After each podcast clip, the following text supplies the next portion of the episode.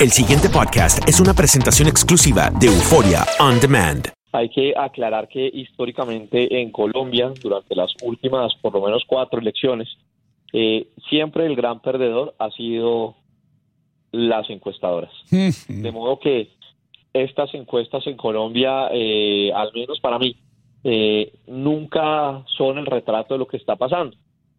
Mm, Porque históricamente no han tenido mucha credibilidad. Lo que dice esta encuesta es que el candidato del expresidente Uribe sigue punteando.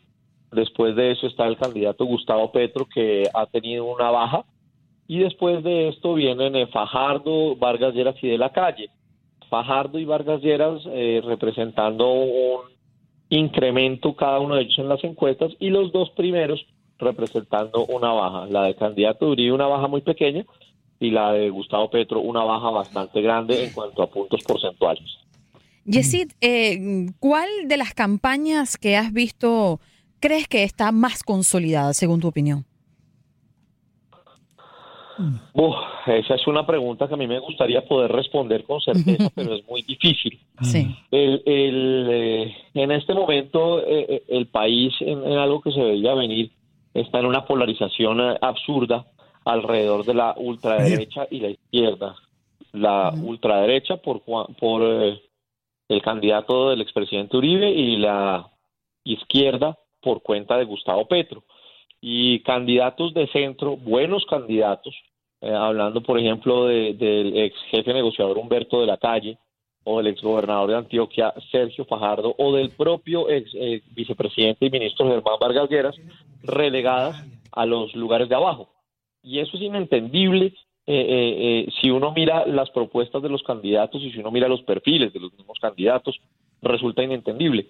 Sin embargo, es lo que tiene al país en este momento enfrentado, en una polarización tremenda, en una campaña eh, absolutamente sucia de parte y parte, donde los ah, quienes han sido las, las reinas de todo esto han sido las fake news en cada una de las campañas y lo que ha llevado pues al país a una a un enfrentamiento por lo menos conceptual bastante grande y nunca antes visto.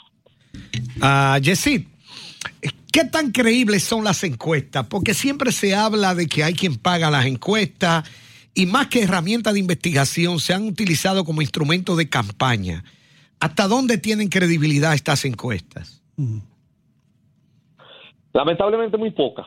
Eh, esta última a la que estamos haciendo referencia, eh, por lo menos tiene el respaldo de, de empresas muy serias. Una es eh, Cifras y Conceptos, la propia encuestadora, que pertenece a César Caballero. Él es un exdirector del eh, Departamento Nacional de Estadística del DANE en Colombia. Y la hizo para Red Más, un noticiero aliado de Univisión, y para Caracol Radio, ambas empresas muy serias y empresas eh, eh, digamos, imparciales, por, por decirlo de alguna manera. Sin embargo, repito lo que dije yo al principio, en las últimas cuatro elecciones en Colombia, los más grandes perdedores han sido los encuestadores, que jamás le han atinado. Entonces, eh, pues no, no cargan consigo un pasado que respalde eh, un poco su, su labor, por seria que esta sea. Eh, Yesid, eh, mencionaste dos candidatos más que hay al final de, de, de- de la boleta. eh, el Duque, por supuesto, Petro. ¿Y quiénes son los otros dos? Perdona, la primera vez no te escuché. Eh, Sergio, Sergio Fajardo, Ujú. exgobernador, exgobernador de Antioquia, exalcalde de Medellín. ok. Eh, por otra parte, Germán Vargas Lleras, ex vicepresidente y ex ministro del gobierno Santos. Uh, Y por otra parte, Humberto de la Calle, ok. pues eh, el je- jefe negociador eh, en Cuba durante todo el acuerdo de paz. All right. Ahora la, la, la pregunta que te quiero hacer, ¿con quién tú crees que se irían eh, los, eh, los que apoyan a estos tres candidatos? ¿Tiene más chance Duque de obtener esos números o Petro? Pues esa, esa, esa sí que es otra buena pregunta, Mm. porque, porque de llegar, de llegar estas dos personas a la, a la campaña, y si ustedes lo miran en esta encuesta está reflejado, la abstención crecería muchísimo, el voto en blanco crecería como creció en esta, en esta encuesta, donde tiene creo que seis puntos porcentuales, pero el, voto en contra, que es famoso en Colombia, aquí históricamente no se ha votado a favor, sino en contra, es decir, mucha gente votaría en contra de uno u otro candidato, pues sería el que reinaría en esa elección, lo cual democráticamente eh, le haría mucho daño a un país como Colombia. Uh, ¿cuál es el porciento que se necesita para ganar una elección en Colombia? ¿De qué por ciento de los votos? Si el 27 de mayo uno de los dos candidatos obtiene más del 51.9%, podría quedarse en primera vuelta, cosa que es bastante improbable de acuerdo a cómo está eh, eh, eh, en este momento el ambiente. Lo más probable en ese caso es que nos vayamos a una segunda vuelta un mes después y en junio se esté eligiendo el presidente de Colombia. De, la campaña del candidato del expresidente Uribe asegura que ganarán en primera vuelta y a eso le están también apuntando los eh, que manejan la campaña de Gustavo Petro. Sin embargo, es, es bastante eh, eh, improbable de acuerdo al número de votos que tiene y al comportamiento que han tenido. Porque una cosa es lo que reflejan esta estas encuestas, que es intención de voto.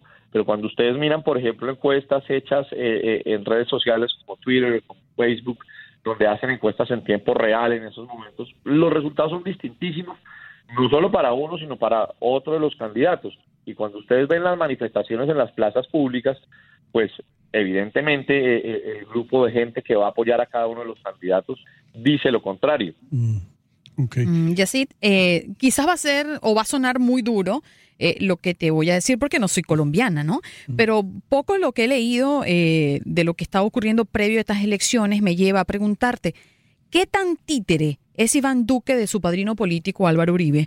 o qué tan mm. castrochavista es el ex guerrillero eh, Gustavo Petro. No, está lúcida hoy. Según tu opinión, por supuesto. No, no, no. No suena, no suena duro en absoluto y lamentablemente eh, lo primero, al menos, es la triste realidad. Mm. El candidato del expresidente Uribe eh, y siendo, siendo absolutamente apegados al término, sí es un títere del expresidente Uribe. Eh, y qué tan castrochavista resulta eh, el candidato Gustavo Petro, pues hombre, yo pensaría que, que ese, ese calificativo se lo está dando justamente quien pretende votar por el candidato del expresidente Uribe. aclarando pues que no es eh, ni mi candidato, ni, lo estoy defendiendo, ni mucho menos, pero pues dudo de, de su famosa política castrochavista o de su identificación castrochavista. Desde luego que es un candidato de la izquierda, pero tanto así como rotular castrochavista, me parece que es más eh, eh, algo que le ha dado la propia oposición. El pasado podcast fue una presentación exclusiva de Euphoria On Demand. Para escuchar otros episodios de este y otros podcasts, visítanos en euphoriaondemand.com.